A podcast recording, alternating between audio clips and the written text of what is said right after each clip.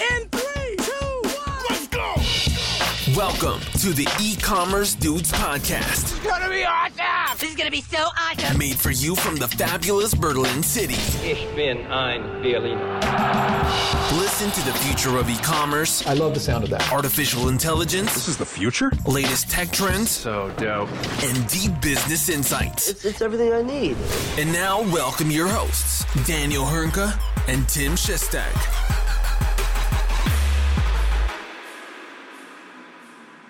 Hallo und herzlich willkommen zu einer neuen Folge bei den E-Commerce Dudes. Es ist Dienstag, der 24. Januar 2023. Mein Name ist Daniel Höhnke und auch heute wieder mit dabei mein werter und geschätzter Kollege Tim Chesi Schestag. Grüß dich, mein Großer, was geht? Grüß dich zurück, grüß dich zurück. Alles gut, relativ äh, viel zu tun auf Arbeit aktuell, aber so wird es zumindest auch nicht langweilig. Wie geht's dir denn? Äh, sehr gut, sehr gut. Ähm, ich habe eine kleine, was heißt Anekdote, das stimmt gar nicht, aber ich, ich oder wir fast können uns, glaube ich, ziemlich geehrt fühlen. Ich habe das noch gar nicht erzählt, fällt mir gerade ein. Ähm, ich habe in den, ich habe zwar im letzten Jahr habe ich es sträflich vernachlässigt, so gerade über LinkedIn so mein Netzwerk zu pflegen und auszubauen. Und das hole ich in den letzten Wochen, sagen wir so, ich hole es nach, ja. Äh, Ja. und da gehen halt viele Kontaktanfragen raus. Und in gar, also es ist in den letzten zwei Wochen relativ häufig vorgekommen. Ich würde mal, ich glaube ungefähr ein Dutzend Mal, dass, ähm, die, dass ich an Leute eine Kontaktanfrage rausschicke, weil es einfach passt, ne, so, also wo ich denke, dass es passt, so, ne, äh, und kriege dann als Antwort zurück sowas wie, hey Daniel, cool, da, danke fürs Vernetzen, ich bin ganz großer E-Commerce Dudes Podcast-Fan, feier euch Ja. richtig, weiter so. Ähm, das ist, das, äh, das ist eigentlich eines der geilsten, sage ich mal, Feedbacks oder Komplimente, die man, glaube ich, so bekommen kann. Also auch so unerwartet, ne? Ha- Hast du deinem Bruder eine Kontaktanfrage geschickt? Der Einzige, der die angenommen hat. Äh, nee, Aus nee. Mitleid. Ah, heute auf Krawall gebürstet. Nein, natürlich nicht, aber ist doch schön, ist doch sehr schön zu hören. Also es freut mich auch riesig, dass, äh, dass tatsächlich noch mehr Leute, als man sich das manchmal vorstellen kann, unseren Podcast hören. Mega cool. Ja, Mega oder? cool. Also von daher, mir geht's gut, um deine Frage zu beantworten, ne? Äh, Super, das, das freut mich zu hören. Ich habe tatsächlich, bevor wir in den Podcast einsteigen, ich habe letztens einen, einen Podcast gehört und da wurde die Frage gestellt, ja, da wurde die Frage gestellt, welches Soda, Soda-Unternehmen, ja, in den USA hat als einziges Marktanteile gewonnen letztes Jahr? Weißt du das, Daniel? Hast du einen Tipp? nee. Und zwar, man denkt ja natürlich immer eigentlich nur an die großen Cola, Pepsi etc., aber tatsächlich ist es Dr. Pepper. Dr. Dr. Pepper. Pepper. Boah, Tatsächlich das Einzige, Gebräu. Also, hüte deine Zunge. ähm, aber ich fand, was, oder die Begründung folgte danach auch direkt, wieso das der Fall ist. Und das fand ich auch immer sehr interessant. Das wird wahrscheinlich dann letztendlich, ähm, oder diese Regulatorik wird es in Deutschland ähnlich geben. In den USA ist es so, im Restaurant muss man sich entscheiden, entweder bietest du Cola an oder du bietest das Restaurant Pepsi an. So. Mhm. Aber da eine, Pep äh, da eine Dr. Pepper nicht als Cola wahrgenommen wird, darf sie in allen Restaurants neben Pepsi oder Cola zur Verfügung stehen. Und deswegen ist Pepsi das aktuell einzige Unternehmen letztes Jahr, was Marktanteile dazu gewonnen hat. Nicht führend, aber immerhin dazu gewonnen. Fand ich super spannend. Ja? Während sich Pepsi und Cola immer betteln, ja, ist, Du meinst, äh, Dr. Pepper hat dazu gewonnen. Genau, ja, ja, Ja. genau. Dr. Pepper hat dazu gewonnen. Pepsi und Cola betteln sich immer in den einzelnen Restaurants. Wer darf dort äh, gelistet sein? Und Dr. Pepper betrachtet das auch von der Seitenlinie aus, sagt, wir sind keine Wettbewerber und wir dürfen eigentlich überall rein. Finde ich eine ganz geile Strategie in dem Fall. Äh, krass. Also da- das ist natürlich eine luxuriöse Situation, in der man sich da befindet, aus wirtschaftlicher Sicht, ne? Ähm, ja. Aber, aber dir schmeckt es halt nicht. Dir schmeckt es halt nicht, ja? Nee, Äh, überhaupt nicht. Überhaupt nicht. Aber das gilt, generell. Egal ob. Cola, Pepsi oder Dr. Pepper, ich kann es mich mit all dem Zeug jagen. Stimmt, ich erinnere mich. Ich erinnere mich. Aber gut, Dr. Pepper soll nicht unser Thema sein, Getränke sollen nicht unser Thema sein. Wir haben wieder volle Ladung E-Commerce-Themen für euch mitgebracht. Und das erste Thema ist wieder mal ein Hauptthema. Und zwar wieder mal geht es um das Thema künstliche Intelligenz. Wieder mal geht es um OpenAI, die auch verantwortlich sind für äh, ChatGPT 3. Und dieses Mal allerdings geht es nicht um die Text-KI, sondern tatsächlich um die Bild-KI, die ja schon seit längerem auch verfügbar ist, namens DALL-E.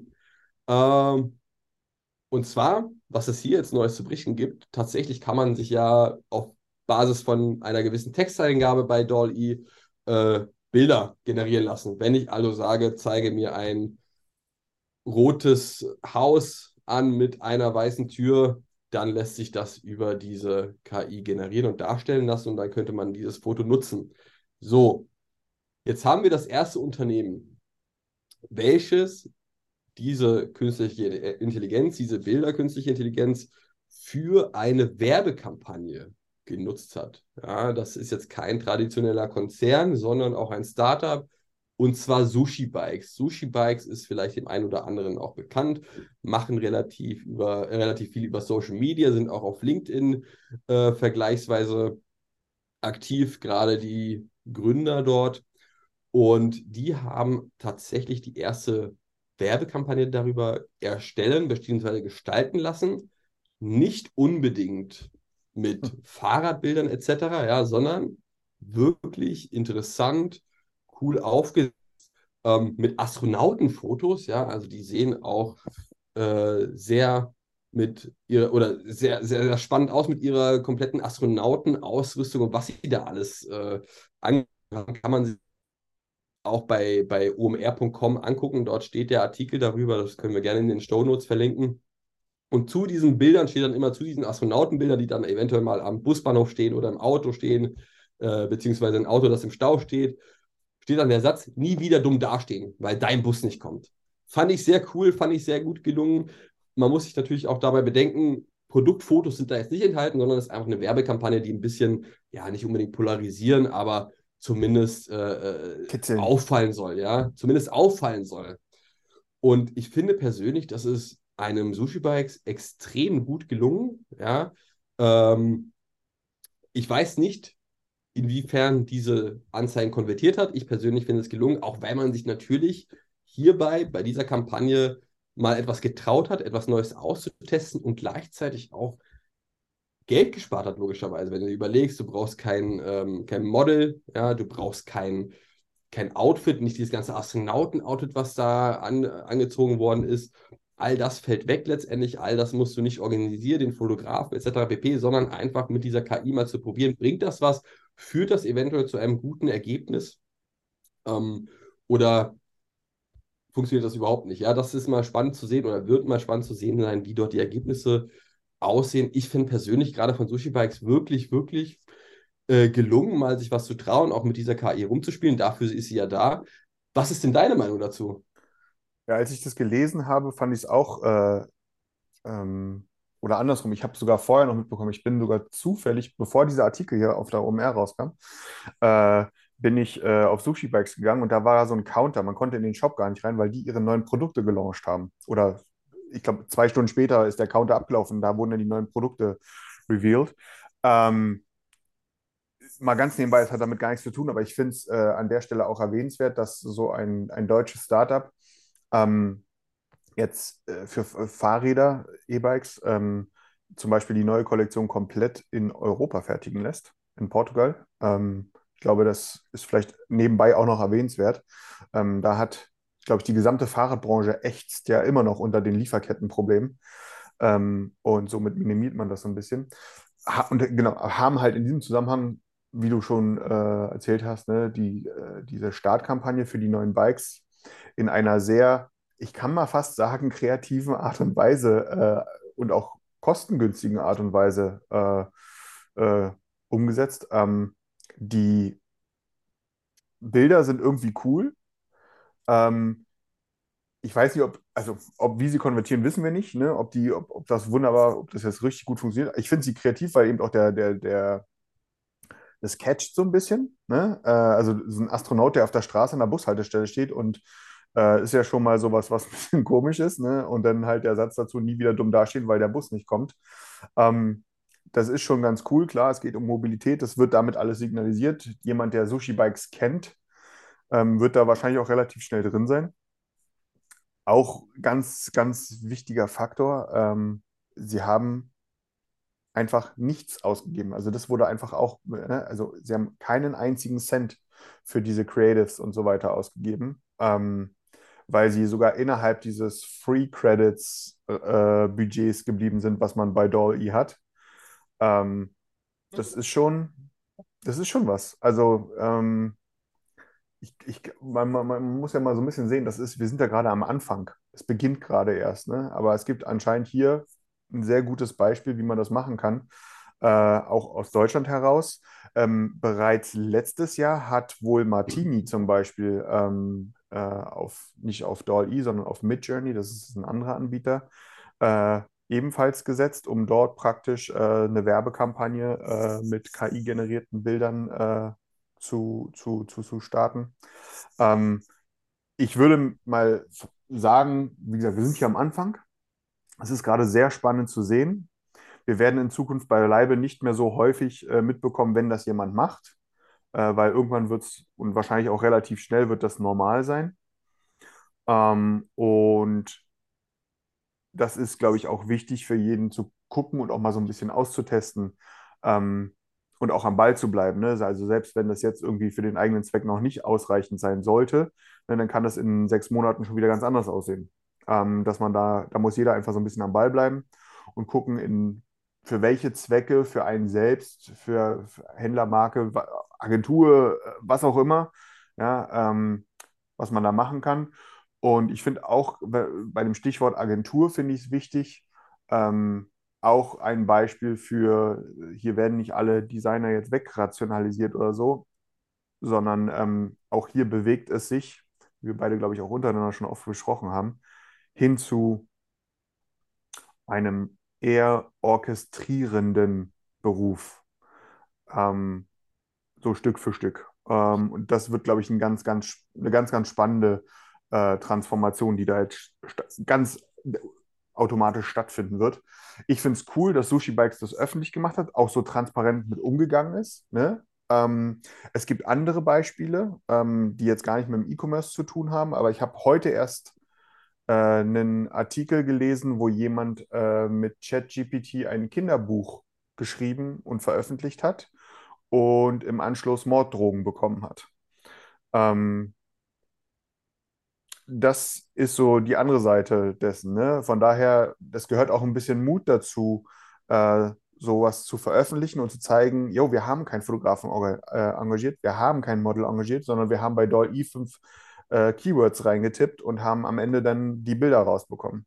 Ähm, heißt ja nicht, dass es dadurch schlechter ist. Es ist einfach nur anders. Und es ist aber mutig, dass man das äh, so auch macht. Und von daher auch Danke an, an Sushi Bikes, dass ihr das gemacht habt, weil es zeigt einfach, es zeigt einfach, dass man das machen kann. Und wahrscheinlich, es ist wahrscheinlich das erste Unternehmen in Deutschland, das das jetzt gemacht hat, das erste definitiv, was es öffentlich gemacht hat. Ähm, und ich bin gespannt, ob wir da in Zukunft noch mehr öffentlich erleben werden oder ob es einfach vollkommen in die Normalität übergeht ähm, und es dann bald jeder machen wird. Mal schauen. Ja. Also spannend, was wir eigentlich nicht mehr sagen wollten. Dieses Wort ist jetzt auch schon wieder häufiger gefallen. Aber spannend wird zu sehen sein, tatsächlich, was das Ergebnis ist von so einer Kampagne. Das würde das mich tatsächlich richtig, mal interessieren. Ja, also was hat das bewirkt? Hat das Ganze funktioniert? War das einfach eine Branding-Kampagne? Das wäre mal spannend zu sehen äh, oder wird spannend zu sehen sein. Interessant auch bei Sushi Bikes natürlich, ja, investortechnisch sind die dort auch nicht ganz unbeschrieben. Joko Winterscheid auch dort mit an Bord. Daher wird auch über Joko Winterscheid vermutlich der eine oder andere Sushi-Bikes kennen. Das, das, ist ja das Lustige, ne, dass man ja. sozusagen bei Sushi-Bikes eben mit Joko Winterscheid jemanden hat, auf den man lange Zeit jetzt gesetzt hat, sozusagen als Zugpferd ähm, für, für, für die eigene Marke äh, und ihn jetzt komplett rausgenommen hat, mit dem Hintergrund, dass man sagt, eine Marke muss auch ohne einen bekannten, ohne das Gesicht eines bekannten Investors tragfähig und lauffähig sein. Das ist richtig. Und dann sozusagen aber die, diese, diese 180-Grad-Wendung auch hinlegt von, wir haben hier einen bekannten Celebrity hinzu, jo, wir haben jetzt ein paar Bilder per KI geschossen äh, und hauen die jetzt mal Ja. raus. Das ist auf jeden Fall, Absolut. das ist auch nochmal erwähnenswert, wie ich finde. Absolut, ja, stimme ich, stimme ich komplett zu. Am Eingang am, oder am Anfang einen Joko Winterscheid zu nutzen für die Reichweite selber, sich dort eine Community aufzubauen und dann letztendlich auch zu sagen, jetzt probieren wir uns selbstständig aus und äh, ruhen uns nicht nur auf den Erfolg von Joko Winterscheid aus. Richtig, richtig. Gut, dann würde ich sagen, gehen wir zum nächsten Thema, zu den News der Woche. Wir haben wieder ein paar Themen in Richtung Shopsysteme mitgebracht und dieses Mal weniger B2C-lastig, sondern wir gehen eher in Richtung B2B-Lösungen für Shopsysteme. Und das erste, eine recht positive Nachricht, ist, dass Orocommerce, ein, ein Shopsystem oder ein E-Commerce-System, welches sich auf den B2B-Handel spezialisiert hat, ein weiteres Investment erhalten hat in Höhe von äh, ja, knapp 13 Millionen Dollar. Angeführt die Runde von Zuber Capital und, und Highland Europe. Und äh, ja, also Orocommerce ist, muss ich sagen, schätze ich mal in Europa, speziell in Deutschland, noch nicht allzu bekannt. Es gibt durchaus Referenzen, aber rein von der Prominenz her sprechen auch wir beide relativ selten über Orocommerce. Ja. Äh, muss allerdings sagen, so unbekannt, beziehungsweise so unbekannt ist der Gründer nicht mal unbedingt, ja, sondern das ist ein ehemaliger Gründer von Magento, der letztendlich auch Magento mitverkauft hat. Und ich meine, er hat dafür knapp selbst persönlich 180 Millionen erhalten, was er mit Sicherheit auch in die neue Firma gesteckt hat. Und ja, also wir beide sprechen eigentlich äh, äh, äh, primär über Shopware, Spryker und deren B2B-Lösungen etc. pp. Und das ist letztendlich ein ausschließlicher B2B-Player, der sich darauf fokussiert hat, auf die ganzen Feature-Thematiken von B2B-Unternehmen für B2B-Unternehmen, weil es natürlich ganz, ganz andere Anforderungen sind, die du im B2B-Kontext hast, als im B2C-Kontext. Ja? Also man muss auch sagen, ich kenne jetzt kein Unternehmen aktuell, was sagt, ausschließlich B2B. Also Spryker zum Beispiel, die sagen letztendlich auch, oder sie nehmen den B2B-Bereich immer mehr in den Fokus, ähm, zumindest so, was ich äh, wahrnehme. Aber ausschließlich B2B macht ein Spryker auch nicht. Das macht eigentlich keiner, außer Oro gefühlt, ja. Genau. Genau, aber man muss auch sagen, mit Sicherheit auch eine passende Nische.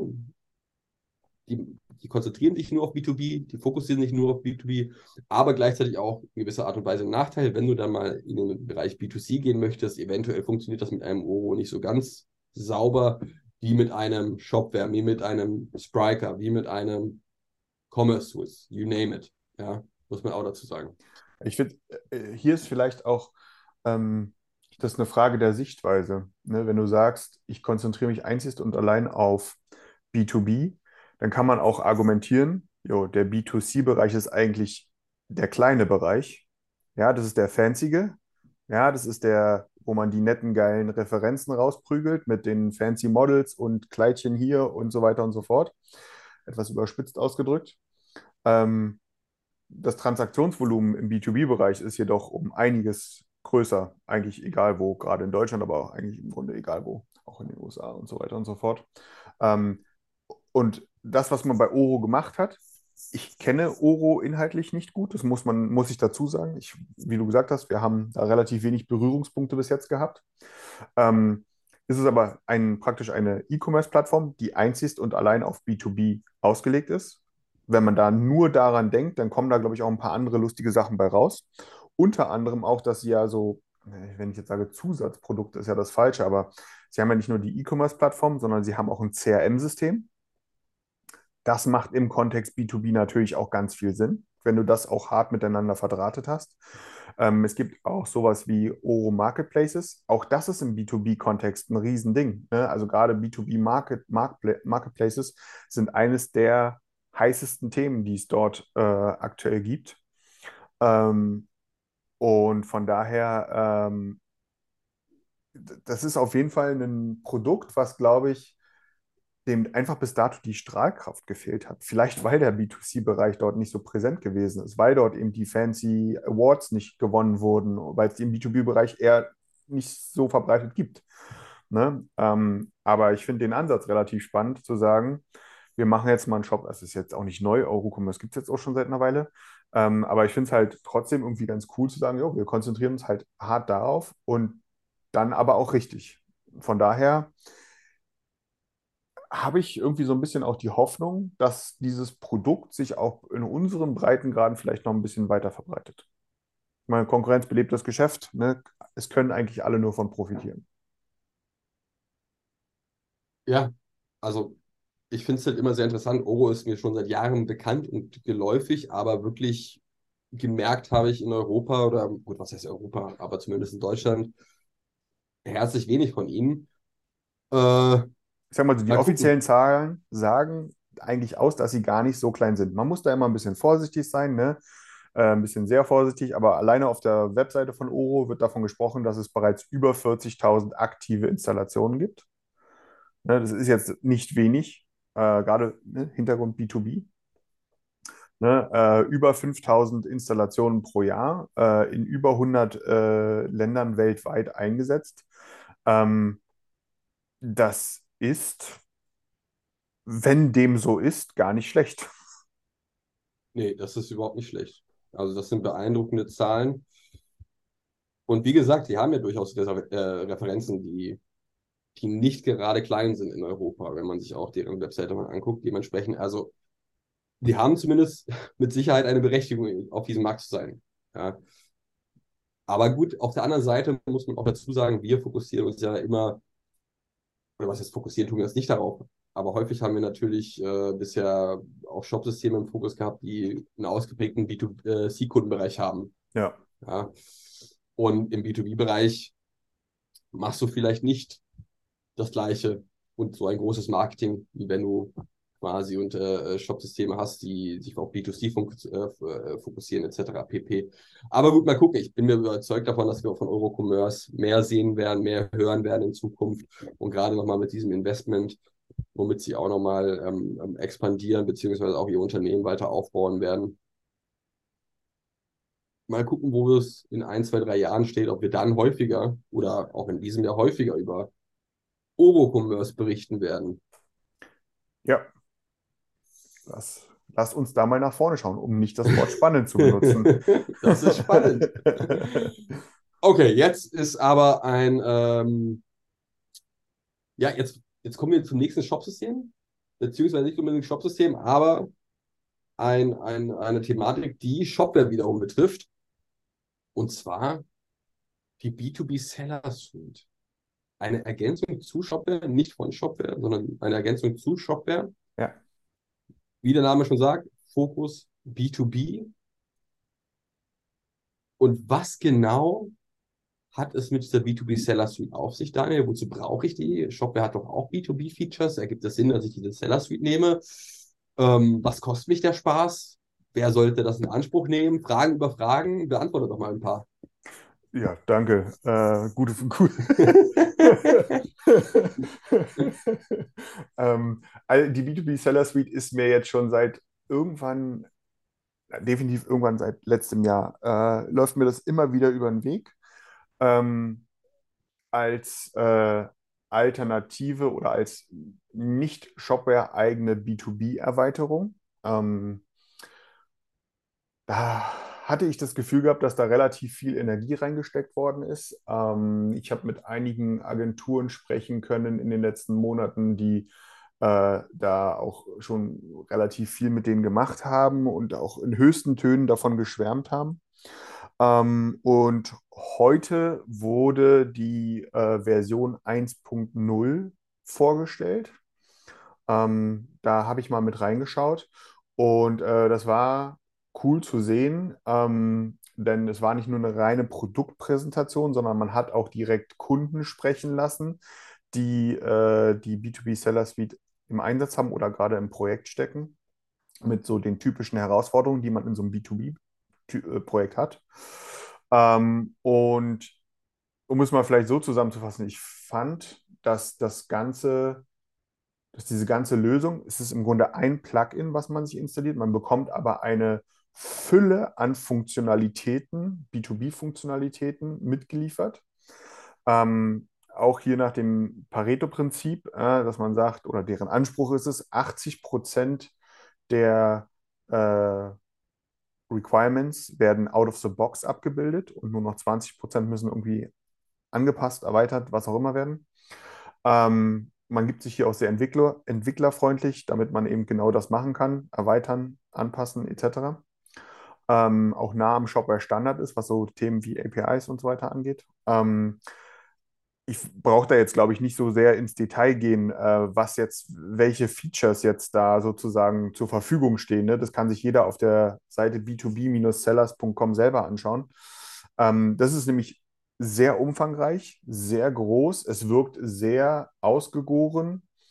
Ähm, man kann sich da auch das ein oder andere Webinar auf der Seite, glaube ich, angucken. Äh, sollte man mal tun, wenn man in dem Bereich unterwegs ist. Ähm, Sie haben auch ein, für mich jedenfalls, neues Pricing. Ähm, das war vorher ein, ich kaufe das einmal oder ich, auf Jahreslizenzbasis oder irgendwie sowas. Also ein höherer Invest, der getätigt werden musste als Lizenz. Jetzt ist es so, dass ich hier zwischen verschiedenen Paketen ähm, auf äh, monatlicher Basis wählen kann mit unterschiedlichen Inhalten. Ähm, und ja, das sollte man sich auf jeden Fall mal anschauen, wenn man in dem Bereich unterwegs ist, weil das bietet wirklich eine krasse Fülle an ähm, B2B-typischen Funktionalitäten. Da brauchen sich, da braucht sich, also ein B2B-Seller braucht sich da nicht nur vor Shopware verstecken, ganz im Gegenteil. Man braucht, also das hat auch ein, oder ist auch ein Vergleich angemessen mit anderen Systemen. Stichwort Spryker, äh, Stichwort Commerce Tools mit seiner B2B-Suite und so weiter und so fort. Ähm, da kommt man relativ schnell ans Ziel mit, äh, mit, mit dem Ding. Ähm, von daher sollte man sich unbedingt mal anschauen. Ich finde es äh, cool zu sehen, dass es da Bewegung gibt. Auch hier wieder, ne, Konkurrenz belebt das Geschäft. Äh, von daher ist es meiner Meinung nach super, dass es das gibt. Ähm, soweit ich weiß, ist es allerdings nur für die Shopware On-Premise-Version äh, erhältlich. Ja, also nicht für Shopware SaaS. Ähm, vielleicht ist das ja der auch die zukünftige Abgrenzung zwischen der Shopware eigenen B2B-Suite und dann der B2B-Seller-Suite. Ähm, muss man schauen. Ähm, auf jeden Fall sollte man sich das angucken, wenn man in dem Bereich unterwegs ist. Wer, das ist vielleicht noch ein kleiner Zusatz, am übermorgen, am Donnerstag, ist ja in Utrecht in den Niederlanden äh, das von Shopware äh, United organisierte Hello Shopware Event. Ähm, was nicht klein wird. Äh, 150 Leute ungefähr werden da sein. Ich auch und auch der Daniel Hernet und der Tim Reisel von ähm, der B2B Seller Suite werden dort sein und auch einen Vortrag halten. Also ähm, auf Englisch. Ja, also jeder, der da Bock hat, äh, wird eh relativ englisch dominant werden. Also jeder, der da auch aus Deutschland rüberkommen möchte, der es nicht weit hat, der soll und kann das gerne tun. Es gibt noch ein paar Resttickets, äh, die man sich kostenlos auf helloshopware.nl ziehen kann. Und wie gesagt, die B2B Seller Suite ist auch da. Ähm, falls man da mehr hören möchte, falls man sich die Leute mal ranziehen will, um einfach mal ein paar detailliertere Informationen zu bekommen. Ich werde es auf jeden Fall machen, weil ich habe ganz viele Fragen.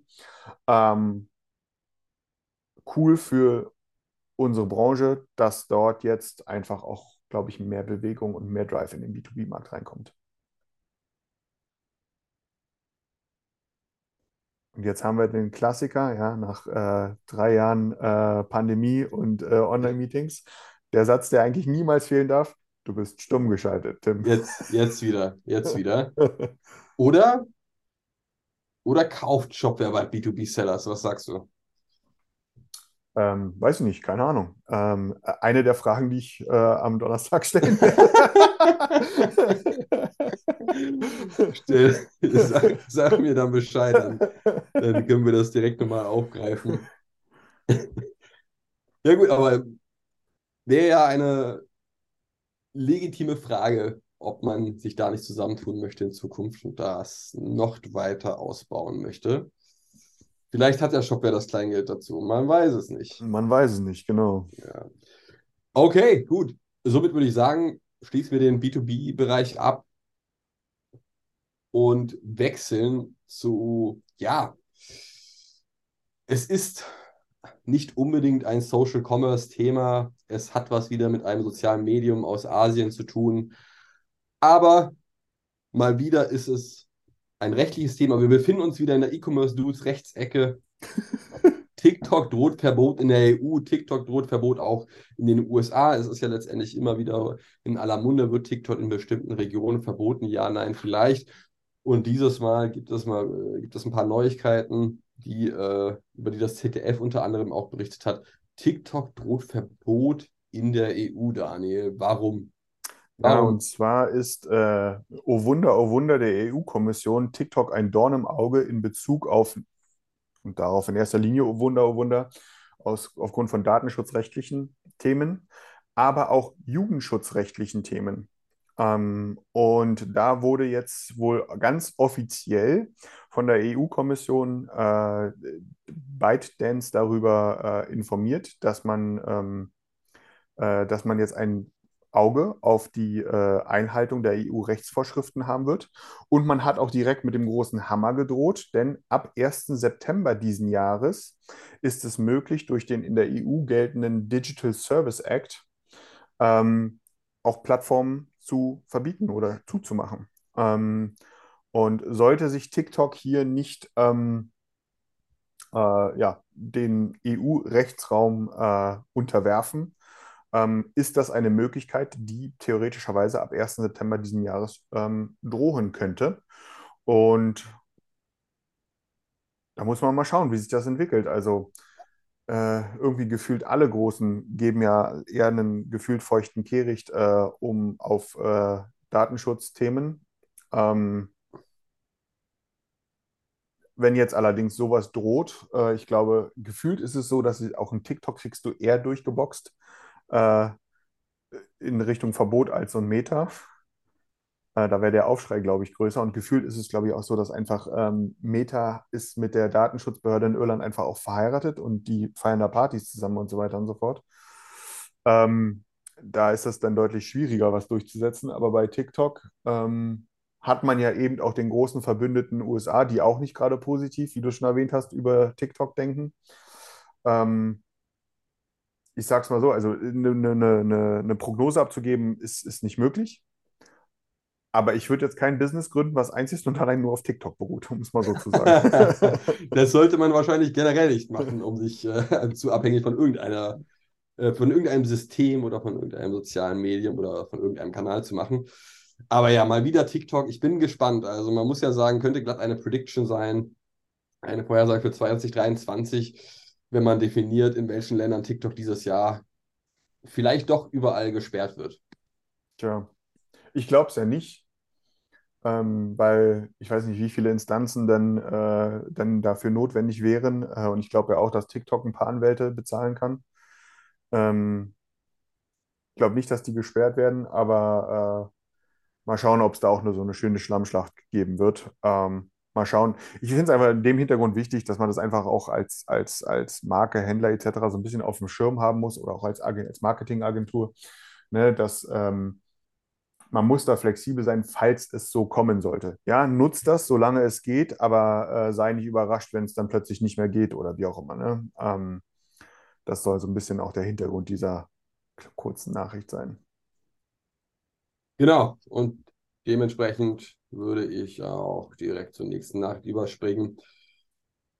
Eine Nachricht, die vor allen Dingen auch äh, nicht nur Händler betrifft, die die kostenlose Variante des Tools genutzt haben, sondern letztendlich auch die die kostenpflichtige Variante des Tools genutzt haben. Und es geht hierbei um Google und es geht hierbei um Google Optimize, ja, ein, eine Software oder eine Lösung, mit der man AB-Testings durchführen kann, sowohl in abgespeckter kostenloser Form verfügbar, aber auch gleichzeitig für größere Kunden mit Optimize 360 eine kostenpflichtige Variante. Und beides wird letztendlich eingestellt, beziehungsweise äh, so richtig ist noch nicht ganz klar, was mit den Lösungen passiert zukünftig, aber zumindest wird sie seitens Google nicht mehr fortgeführt.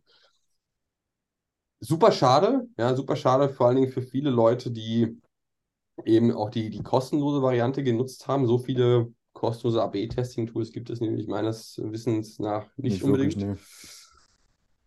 Und ja, nun aber auch gleichzeitig diejenigen betreffend, die die Optimal 360-Lösung genutzt haben, müssen sich dann vermutlich umgucken nach einer neuen Variante. Äh, beziehungsweise mal gucken, was mit Optimize 360 passiert, ob es dann irgendwo anders aufgeht. Ich bin mir gerade etwas unsicher. Google sagt, sie möchten sich äh, zumindest darauf fokussieren, mehr AB-Testing-Möglichkeiten zum Beispiel über Analytics anbieten zu können. Aber genau, was sie letztendlich vorhaben und was der Plan ist, beziehungsweise was die Roadmap sein wird, das ist noch etwas ungewiss. Oder hast du schon irgendwelche Neuigkeiten? Nee, gar nicht. Also ähm, ich, in dem Moment, wo man, und das sollte eigentlich jeder, aber die wenigsten gefühlt machen es, aber ähm, diejenigen, die AB-Testings äh, in ihrem Takt, in ihrer tagtäglichen Arbeit verankert haben, ähm, werden sich darauf nicht gut verlassen können. Ne? Ähm, also Google hat relativ viel noch zu tun, was Google Analytics 4 angeht, ganz abseits von irgendwelchen AB-Testings. Ähm, Universal Analytics soll diesen Sommer abgeschaltet werden. Dann erfolgt der endgültige Umstieg auf Google Analytics 4. Wie gesagt, da ist noch eine Menge zu tun. Ähm, ich sehe da keinen reibungslosen Übergang äh, von Optimize in Google Analytics Testing oder wie auch immer man das denn nennen möchte. Ähm, ich finde, man kann sich darauf einfach nicht verlassen, wenn man heute bereits eine gut funktionierende AB-Testing-Strategie hat oder eine plant. Ähm, dann ist da zu viel Fragezeichen drin äh, gegeben und da sollte man sich dann eher nach äh, Alternative oder vielleicht noch besser gesagt auf darauf spezialisierte Tools konzentrieren, ähm, um hier auch diese Transition-Zeit, die jetzt bis September da ist, auch effektiv zu nutzen. Denn das ist ja auch keine Sache, die man von heute auf morgen sozusagen umstellt. Ähm, sondern da gehört ja auch ein bisschen dazu, man muss mit dem neuen Tool muss man erstmal warm werden, man muss die Features äh, kennenlernen, man muss das implementiert bekommen und so weiter und so fort. Also da ist ja noch ein bisschen was zu tun. Ähm, und ich weiß nicht, egal wo man hinhört, äh, alle sind vollkommen ausgelastet, alle sind voll, die Backlogs sind alle voll. Ne? Ähm, es braucht also immer alles auch eine gewisse Zeit, bis dann irgendwie sowas gemacht worden ist. Und ähm, ja, von daher muss da, ist da Handlungsbedarf eigentlich für jeden Händler, für jede Marke gegeben, die da entweder im AB-Testing schon eine sinnvolle Strategie hat oder eben gerade plant oder planen sollte vielleicht. Ähm, auf jeden Fall sollte man nicht mehr auf Google Optimize setzen. Ja, zumindest solange da auch kein weiterer Plan für Google Optimize vorhanden ist. Und andere AB-Testing-Softwarelösungen springen ja auf diesen Zug auch, auf diese Nachricht und bieten letztendlich auch schon, oder was heißt bieten das an, sondern führen Werbekampagnen durch, um auf ihre Plattform dafür zu werben. Hier, pass auf, Google Optimize wird es sehr wahrscheinlich in naher Zukunft nicht mehr geben. Komm doch bitte zu uns. Vielleicht haben wir auch einen äh, kostenlosen Plan. Je nachdem, wo man da schaut. Ist ja auch nicht verkehrt, ist durchaus sinnvoll, danach Ausschau zu halten. Ja, absolut. Ähm, mal schauen, wie das wird dieses Jahr. Ja. Ja, mal gucken, wann da die nächsten Nachrichten seitens Google kommen. Die haben, die haben ja ein bisschen was anderes aktuell noch auf dem, auf dem Schirm, würde ich mal sagen. Und das ist doch mal tatsächlich ein richtig guter Übergang zu unseren künstlichen Intelligenz-Themen. Äh, GPT-3 sei hier mal wieder erwähnt. Wir haben in den letzten drei, vier Folgen sehr intensiv darüber gesprochen und werden auch diese Woche weiter intensiv über GPT-3 sprechen. Und lass mich einfach vermuten, das wird auch so weitergehen. Das wird so weitergehen, wobei es wird an anderen Themen mit Sicherheit zukünftig auch nicht mangeln. So, was gibt es Neues bei GPT-3 und Reviews.io? Wir hatten letzte Woche schon darüber gesprochen, dass Reviews.io auf Basis von GPT-3 Bewertungen schreiben lässt und haben auch gleichzeitig beleuchtet, hm, kann man so und so sehen. Ja, es gibt, äh, gibt Pros, es gibt vielleicht auch den einen oder anderen Con, je nachdem, aus äh, welcher Perspektive man das Ganze betrachten möchte. Jetzt allerdings etwas, was ich wirklich gut finde. Shane Forster von Reviews.io ähm, hat gepostet, dass man GPT-3 auch bei Reviews.io gegen Hate Speech nutzen möchte. Vielleicht noch als kleine Ergänzung, was Reviews.io ist, so eine kleine so eine, ja, Bewertungsplattform, Wettbewerber zu Trusted Shops. Trusted Shops ja bei weitem aktuell noch der Marktführer in diesem Bereich, in Deutschland zumindest. Aber Reviews.io mit Sicherheit immer dicht aus den Fersen, auch gerade mit diesen neuen Features. Nun zurück zum Thema. Wie möchte Reviews.io denn bitte GPT-3 nutzen, um Hate Speech in den Bewertungen zum Beispiel zu vermeiden? Ja, das ist ge- eigentlich, eigentlich liegt so, äh, so nah, ähm, aber dennoch finde ich, ist es mehr als erwähnenswert. Ähm, jede Bewertung, die abgegeben wird über die Reviews.io Plattform, bei egal welchem Händler, wird praktisch äh, an äh, oder mit dem GPT-3, ähm, mit der GPT-3 KI auf äh, Hate Speech, äh, sexuellem Content oder irgendwas, also alles, was irgendwie in die Richtung von ist nicht, gehört hier nicht hin, äh, getestet. Und sollte da irgendwo der Alarm anspringen, dann gibt es eine Nachricht an den ähm, Shop-Owner, ähm, der dann doch bitte mal äh, schauen soll, ob dieser, ob diese Bewertung so in Ordnung ist oder nicht. Ähm, und auch hier ist es geht ein bisschen so in die, in dieselbe Richtung wie in der letzten Woche, wo wir darüber gesprochen haben, ne? Wenn du fünf Bewertungen in der Woche oder im Monat bekommst, dann ist es bestenfalls ein nettes Gimmick. Wenn du aber äh, etwas um, größerer Händler bist, der vielleicht 100, 200 Bewertungen am Tag bekommt, und sowas soll es ja durchaus geben, ähm, dann ist es sehr aufwendig, zum, das alles äh, praktisch äh, zu monitoren und zu gucken, ob das alles richtig ist. Und ähm, nun ist es so, dass es man, man kann natürlich mit Stichwörtern arbeiten. Das war in der Vergangenheit oder ist bei den meisten so, dass da irgendwo mit Stichwörtern, äh, so Beschimpfungen und so weiter und so fort gearbeitet wird. Aber jetzt kann natürlich auch Hate Speech sehr viel subtiler sein. Sehr viel subtiler sein. Und äh, das, was nicht mit Stichwörtern abgefangen werden kann. Und von daher auch hier wieder ein kleiner, aber feiner Beitrag zu einer besseren Automatisierung, wofür meines Erachtens nach KI auch steht. Gerade auch für uns in der Branche mehr Automatisierung zu bekommen. Ja, definitiv. Also gerade Reverse.io nutzt die Gunst der Stunde und auch das, äh, die, die Softwarelösung GPT-3 sehr, sehr sinnvoll, finde ich, um auch ihr Produkt weiter voranzubringen. Und mal gucken, ob sie noch das ein oder andere weitere Feature herausbringen. Ich muss sagen, ich fand persönlich wirklich, dass du das äh, Bewertungen äh, oder nicht Bewertungen schreiben lassen kannst, aber quasi Antworten auf die Bewertung schreiben lassen kannst über GPT-3. Cooles Feature aus E-Commerce-Sicht oder aus Händlersicht zumindest. Dann das Thema Hate Speech mit Sicherheit ein richtig, richtig sinnvolles Feature. Und mal gucken, ob sie noch weitere, weitere Möglichkeiten finden, GPT-3 in ihrem Produkt zu integrieren.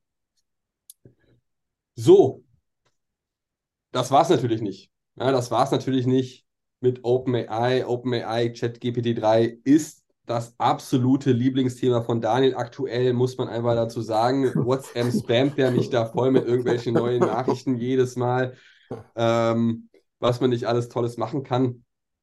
Und dementsprechend machen wir natürlich auch weiter mit dem Thema OpenAI und Google.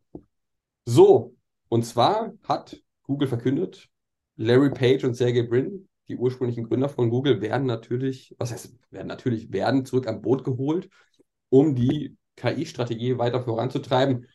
T3N, ja, die Zeitschrift T3N hat das ganz reißerisch formuliert, muss man sagen. Furcht vor ChatGPT. Google holt Larry Page und Sergey Brin zurück. Weiß ich nicht, ob man das so machen muss, ja. Also, ob da jetzt die Furcht super riesengroß ist und deswegen holt man ausgerechnet diese beiden zurück. Man muss dazu sagen, Google hat mit Sicherheit auch die ein oder anderen internen, fähigen Leute. Aber gerade Larry Page und Sergey Brin haben sich bei Google oder beschäftigen sich heutzutage bei Google nicht unbedingt mehr um das rein operative Google-Suchmaschinengeschäft, sondern um innovative Produkte seitens Google, was man dort alles machen kann und was dort alles in der Pipeline steht. Und mit Sicherheit auch keine verkehrte Idee, die beiden an Bord zu holen, wenn man das Thema KI-Strategie bei Google näher betrachten möchte und fortführen möchte und mal gucken bzw. analysieren möchte, was man dort alles zukünftig machen kann, gerade im Gegenzug zu dem Thema GPT-3 von OpenAI. Aber jetzt zu sagen, man hat eine wahnsinnig große Furcht und das ist der Grund, warum man die beiden jetzt zurück wieder an Bord holt, weiß ich nicht. Bin ich ein bisschen zu reißerisch aus Sicht der T3N. Was sagst du denn dazu? Siehst du das Ja. anders? Was heißt anders? Nein, natürlich nicht. Es macht ja aber auch Spaß, dieses Thema, äh, was ja teilweise auch sehr trocken und techy sein kann, dass das irgendwie mal ein bisschen Leben bekommt. Also von daher äh, finde ich es gar nicht so verkehrt. Ähm, ob sie jetzt deswegen die beiden zurückholen, sei mal dahingestellt. Ähm, auf jeden Fall gibt es ein sehr großes To-Do bei Google, ähm, was so langsam auch ja in Anführungsstrichen Formen annimmt. Ähm, ich glaube, es ist klar, da haben wir auch schon drüber gesprochen, dass Google äh, von ChatGPT hart überrascht wurde. Man selber irgendwie sowas in der Schublade schon hatte, ähm, aber es dann zurückgefahren hat, weil man einfach ähm, Angst hatte, dass das ähm, eigene Werbeumsätze in der Google-Suche äh, kannibalisiert. Jetzt ist der Zugzwang da, gerade auch nach gestern äh, nochmal verstärkter. Ne? Äh, jetzt ist das auch gestern eingetreten, was ähm, auch, es ist keine Überraschung, sondern was sich schon angekündigt hatte, ne, dass Microsoft nochmal deutlich mehr bei OpenAI eingestiegen ist. Ähm, sämtliche OpenAI-KIs äh, werden in Zukunft jetzt bei Microsoft Azure gehostet. Äh, die Supercomputer von Azure feuern da jetzt äh, KIs nach, von links nach rechts und hoch und runter und so weiter und so fort. Ähm, in so ziemlich alle Microsoft-Produkte wird, äh, werden OpenAI Produkte implementiert, unter anderem auch in die Bing-Suche, die für mich persönlich überhaupt gar keine Rolle spielt. Aber das ist ja vielleicht so ein, auch eines der Zeichen, so, okay, ähm, da passiert was.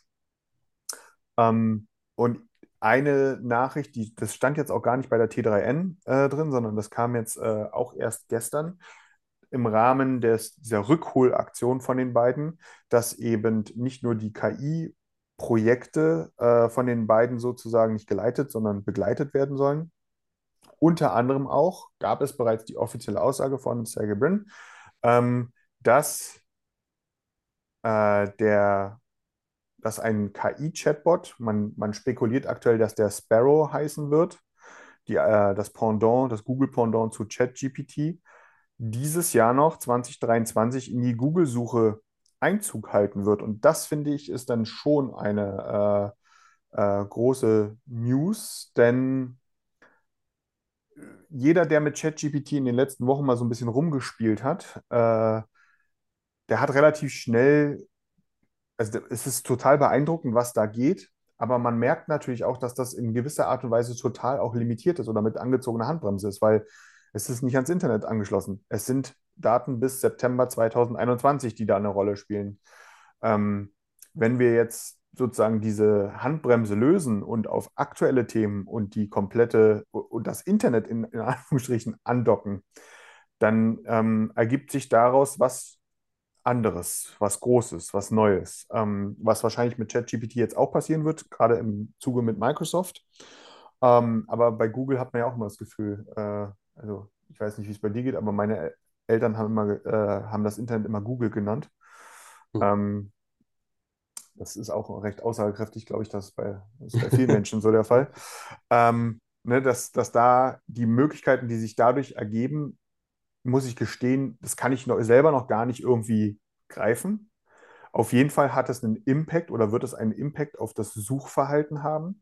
Das wird damit mit Sicherheit auch einen Impact auf den Werbemarkt haben. Es wird einen Impact somit auch auf äh, eine der für die meisten Händler da draußen auch äh, einen super wichtigen Werbekanal, das ist Google Shopping Ads.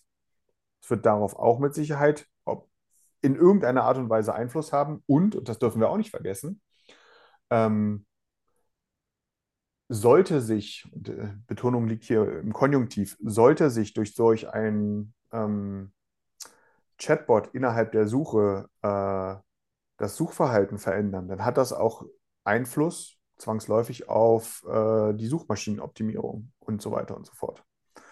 Ähm, es kann, also ich, ich kann überhaupt nicht gerade absehen, nicht ansatzweise, wie das genau aussehen wird, wie sich das verhalten wird, wie lange es dauern wird, keine Ahnung. Aber ich glaube, dieses Jahr, das wird ein das wird ein krasses Jahr. Also es wird echt ein krasses Jahr ähm, mit diesen. Da ist eine Tür aufgestoßen worden, ähm, die sogar ein Google in Zugzwang gesetzt hat. Ob man es so reißerisch machen muss, wie man, wie du es jetzt gesagt hattest, ne, das ist einmal dahingestellt. Auf jeden Fall ist dann Zugzwang zu erkennen. Und äh, der wird eines der für uns gängigsten Produkte, die wir alle, die hier zuhören, wir beide jeden Tag mehrfach nutzen. Ähm, beeinflussen und ähm, demzufolge natürlich auch den E-Commerce beeinflussen wird. Gar keine Frage. Mit Sicherheit. Also um es nochmal an deiner Beschreibung festzumachen, da wurde eine Tür aufgemacht, die Google gerne vermutlich noch ein paar Jahre verschlossen gehalten hätte, einfach aus Monetarisierungsgründen. Ich bin sehr gespannt. Das wird ja mit Sicherheit ein essentielles Thema sein, was ein Sergey Brin und was ein Larry Page diskutieren werden. Wie können wir das Ganze sinnvoll nutzen und sinnvoll monetarisieren auf unserer Ja, Seite? genau. Ja, das wird ja die entscheidende Frage sein. Verlinken wir dann auf einmal die, die Wörter innerhalb der Texte und oder der Antworten zu irgendwelchen Anzeigen? Man weiß es nicht, ja. Und dann wird darüber Google Ads ausgespielt. Also das ist ja die große Frage. Die Technologie, die hat Google mit Sicherheit, ja, wie das Ganze funktioniert, die wird Natürlich. deutlich besser sein. Die Frage ist, wie kann Google das so platzieren, dass sie weiterhin viel, viel gutes Geld einnehmen können? Ja, das ist ja die entscheidende Frage. Und ja, auch zu Recht, ne? Auch zu Recht. Und für, für, für jeden E-Commercer ist es wichtig, ne? Ähm, wie kann ich, wenn Leute von A nach B wandern, wie kann ich auch in B präsent sein? Ne? Ähm, das, das, das geht damit einher. Ähm, dass Google das kann, technologisch gesehen, ich glaube, da brauchen wir nicht großartig drüber diskutieren. Ne? Äh, Alleine die News, die es letztes Jahr gab, ähm, dass einer der äh, KI-Masterentwickler bei Google, der mittlerweile rausgeschmissen wurde, weil er, weiß nicht, äh, zu viel ausgeplaudert hat, ne? der davon gesprochen hat, dass äh, deren Google KI ein Bewusstsein entwickelt hat. Das sei mal dahingestellt. Aber ähm, wenn so ein schlauer Kopf, ob er jetzt verrückt ist oder nicht, sei mal dahingestellt, ne? aber in jedem Fall hat er was auf dem Kasten, davon spricht, dann ähm, sagt das auf jeden Fall was darüber aus, dass die Technologie relativ weit fortgeschritten ist. So, ne? ähm, und von daher ähm, bin ich echt gespannt, wie sich jetzt dieses Jahr dort in dieser Richtung entwickeln wird, wie das auch Einfluss haben wird auf den in ursprünglich mal sehr gehypten und in den letzten zwei Jahren bei mir hart enttäuschenden Google Assistant vielleicht haben wird. Ne? Also der ursprüngliche Anspruch eines persönlichen Assistenten, den ich auf meinem, in meinem Browser, auf meinem Smartphone, wo auch immer habe, ja, der mir da sozusagen vollumfänglich weiterhelfen kann. Ähm, den hat es mit dem Google Assistant so nie gegeben. Die Vision ist nie aufgegangen. Ähm, ich muss gestehen, dasselbe ist mit Alexa. Ja. Da wird es noch spannender zu sehen sein, weil bei Alexa hast du ja zumindest, also von Amazon ist in diesem ganzen Konzept gar nicht die Rede. Überhaupt nicht.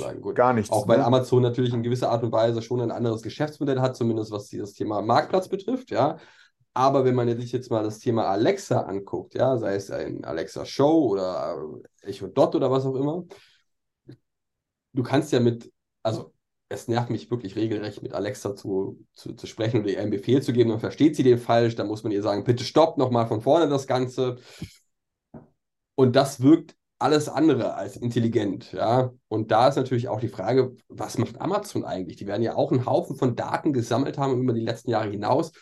Und bei dem merkt man das gar nicht, diese, diese Intelligenz, zumindest aktuell nicht. Auch Überhaupt man, nicht, man, ne? man spricht auch nicht, als da irgendwas in der Schublade auf deren Seite ist. Man spricht immer noch gut, Google hat Lambda, Google wird dieses Jahr mit, äh, mit, mit Sparrow oder etwas ähnlichem herauskommen, wann auch immer.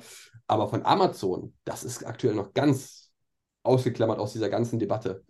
Und ich finde auch, dass wenn man sich jetzt, also ChatGPT, mit dem, mit, mit dem kann man nicht sprechen, mit dem Bot kann man texten. Aber der Weg von Text zu Sprache ist ja nicht weit und der ist auch weitestgehend gelöst.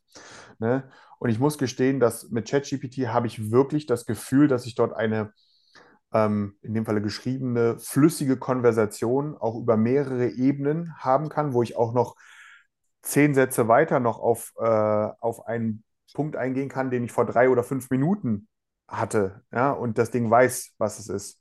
Das ist mit einer Alexa unmöglich. Also Alexa wirkt auf mich auch der Google Assistant und über Siri brauchen wir nicht reden. ähm, ja, wie, wie ein absoluter Kindergeburtstag äh, darauf. Von daher sehe ich ja hier, ne, wenn bei Google wird man mit Sicherheit auch irgendwo das Thema Google Assistant in diesem ganzen Themenkonstrukt so ein bisschen irgendwo ähm, äh, auf dem Schirm haben.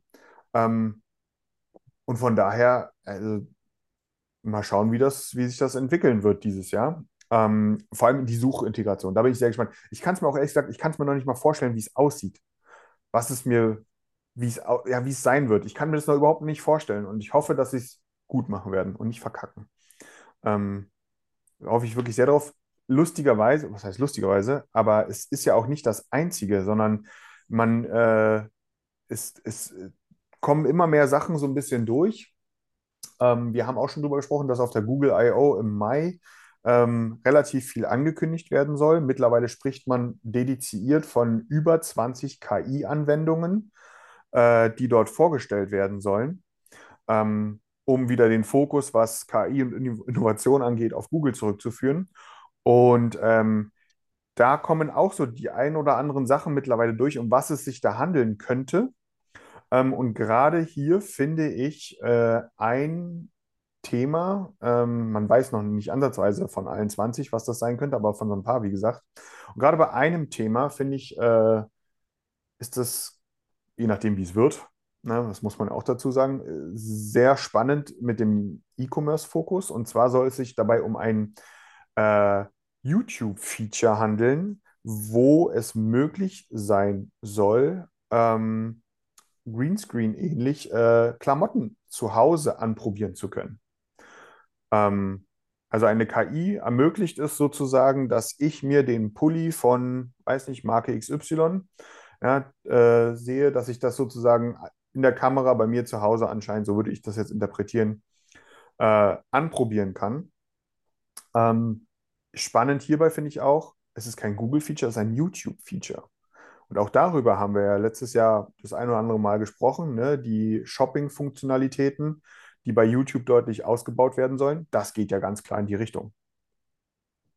Ne? Ähm, und da muss man mal schauen, wie sich das entwickelt. Ne? Es soll auch so Sachen geben wie einen Maya nennt sich das, ein Tool, um ähm, Schuhe in 3D zu visualisieren und so weiter und so fort.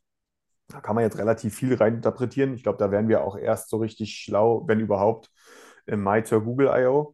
Aber da kommt anscheinend ein bisschen was.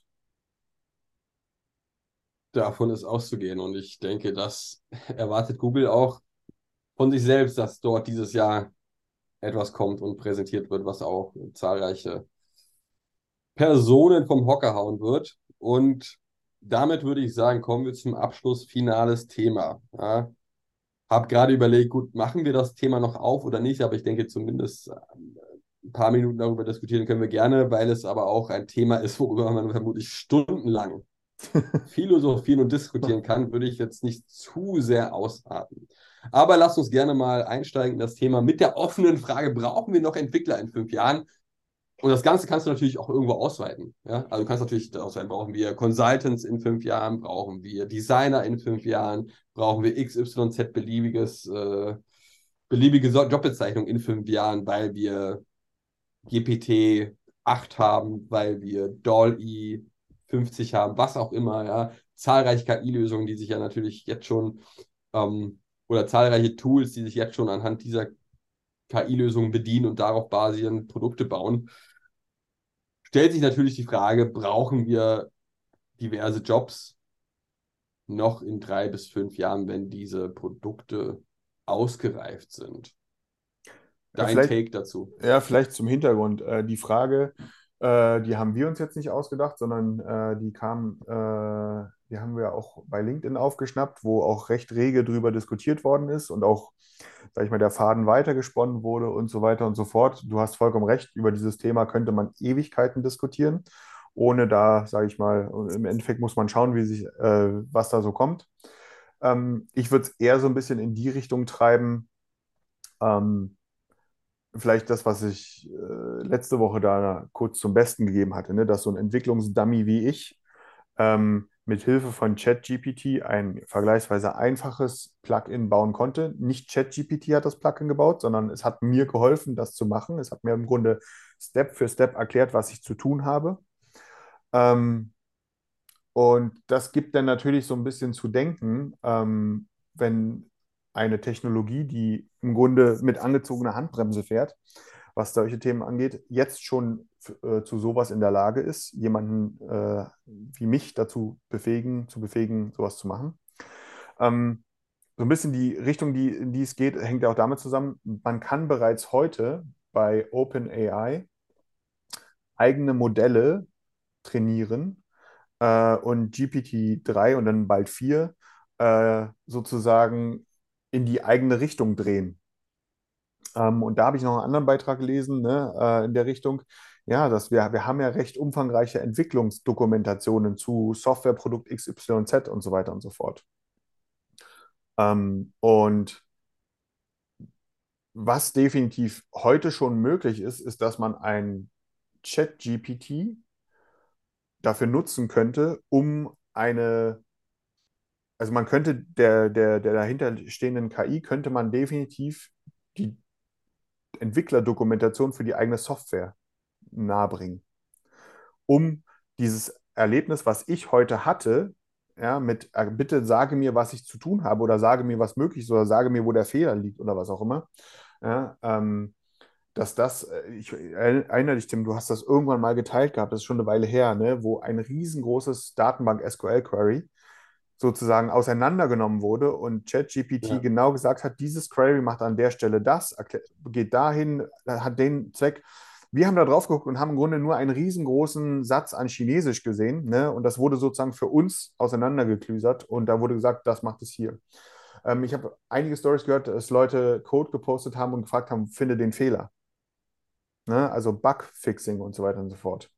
Ähm, ich würde mich aus dem Fenster lehnen, ähm, dass ähnlich wie es heute beginnt mit zum Beispiel, wir haben das Hauptthema gehabt mit den Bildern, ne, dass eine KI Bilder erstellen kann auf Basis eines Briefings, dass wir in Zukunft auch Technologie, Code, Plugins, vielleicht sogar ganze Softwareprodukte, je nachdem, ähm, auf eine ähnliche Art und Weise als Output generieren können.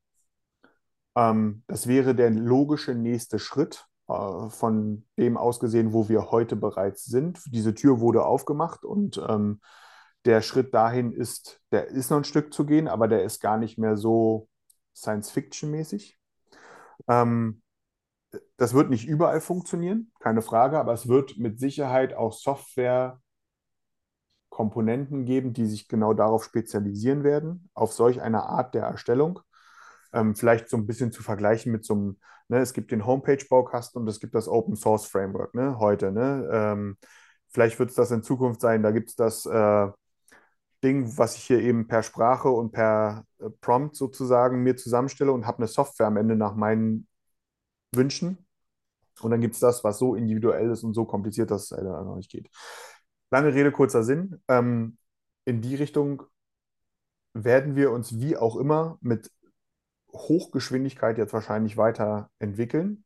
Und auch heute ist es ja so, auch wenn wir heute am Anfang noch sind, aber auch wenn wir heute schon Bilder per KI generieren können, sind ja Designer nicht überflüssig. Sondern Designer müssen lernen zu orchestrieren. Ja, und wahrscheinlich, und das wäre so mal meine Prediction, gar nicht mal jetzt für dieses Jahr, sondern ganz allgemein, weil ich, ich kann überhaupt nicht mehr einschätzen, wie lange irgendwas dauert, weil gefühlt, haben wir auch letztens drüber gesprochen, ne, äh, wie schnell plötzlich Sachen vorangehen. Ähm, auch Entwickler müssen sich dahingehend ähm, entwickeln, zu orchestrieren. Und ich glaube, es ist einfach ganz generell in einer Arbeitswelt, wo umsetzende Tätigkeiten, die repliziert werden können, ähm, dass man dort ersetzt werden kann. Ne? Äh, das ist einfach ein ganz generelle, ein ganz, eine ganz generelle Entwicklung. Und ähm, da geht es einfach darum, bin ich der Ticketabarbeiter oder bin ich der, der ein Ticket sozusagen äh, schreiben kann, briefen kann, auswerten kann, testen kann, was auch immer. Ja? Äh, und nicht nur der bin, der einfach sozusagen das dann stumpf runterarbeitet. Ähm, und das ist auf jeden Fall spannend, gerade in, die, in, die, in welche Richtung sich das entwickelt. Ja. Ja, also ich, ich, ich warte auf den Moment, wenn wir in zwei, drei Jahren nochmal darüber sprechen und rückblicken, dann wir das Ganze betrachten können, um zu sehen, wie hat sich das denn letztendlich entwickelt? Ist das so ungefähr eingetragen, wie wir es erwartet haben? Hat sich äh, die, die Aufgabenstellungen der einzelnen Positionen so weitgehend verlagert, wie wir das auch gedacht haben? Mal gucken, mal gucken, Ich, wo wir in drei, vier Jahren vielleicht sind. eine Sache noch, ne, bei der einen Diskussion, die du auch geteilt hattest, ne, da ging es darum, an einem Beispiel, ähm, dass man sich praktisch eine Arztplattform, ja, äh, eine Doktorenplattform sozusagen, äh, weil es ist relativ einfach replizierbar, sozusagen über sowas zusammenbaut. äh, worüber dann Patienten Termine buchen können und so weiter und so fort. Hm. Und dann kam der, und das, das fand ich, das war der ganz spannende Moment. Ähm, wenn wir so eine intelligente Chatbot-getriebene KI haben, ähm, die uns sowas bauen kann, warum sollte denn der potenzielle Patient überhaupt noch auf eine Plattform gehen und dort einen Termin suchen müssen, sondern nicht einfach das über den Chatbot machen lassen? So einen Termin organisieren, den richtigen Arzt raussuchen, was auch immer. Ne? Das kann man relativ einfach auch in den E-Commerce übertragen. Ja, ähm, also die Frage nach, ähm, brauche ich für jeden Pups noch irgendwie äh, eine Million Shops? Oder wie wird sich das in Zukunft entwickeln? Das geht auch in die Richtung mit, wie wird der vermutlich Sparrow heißende oder wie auch immer, KI-Chatbot, der jetzt in die Google-Suche implementiert, implementiert werden, wie wird der die äh, äh, Google Shopping implementieren und so weiter und so fort. Also da werden wir wahrscheinlich relativ schnell eine Richtung sehen, wo sich das hinentwickeln wird. Ja, davon bin ich auch überzeugt. Und dann mal gucken, in zwei, drei Jahren, wenn wir zurückblicken, wo wir dann gelandet sind. Ich würde sagen, Daniel, für heute haben wir genug über E-Commerce-Themen, genug über KI gesprochen. Auch Galeria Kaufhof machen wir nicht auf, das Thema heute. das Metaverse lassen wir heute auch mal sein. Lass, belasst es uns. Das Metaverse lassen wir heute auch mal sein. Ich denke, OpenAI, Google, ChatGPT, DALL-E hat, hat für heute erstmal gereicht. Danke fürs Zuhören. Bis dahin und ich freue mich schon auf das nächste Mal. Bis zur nächsten Woche. Ciao. Bis nächste Woche. Ciao.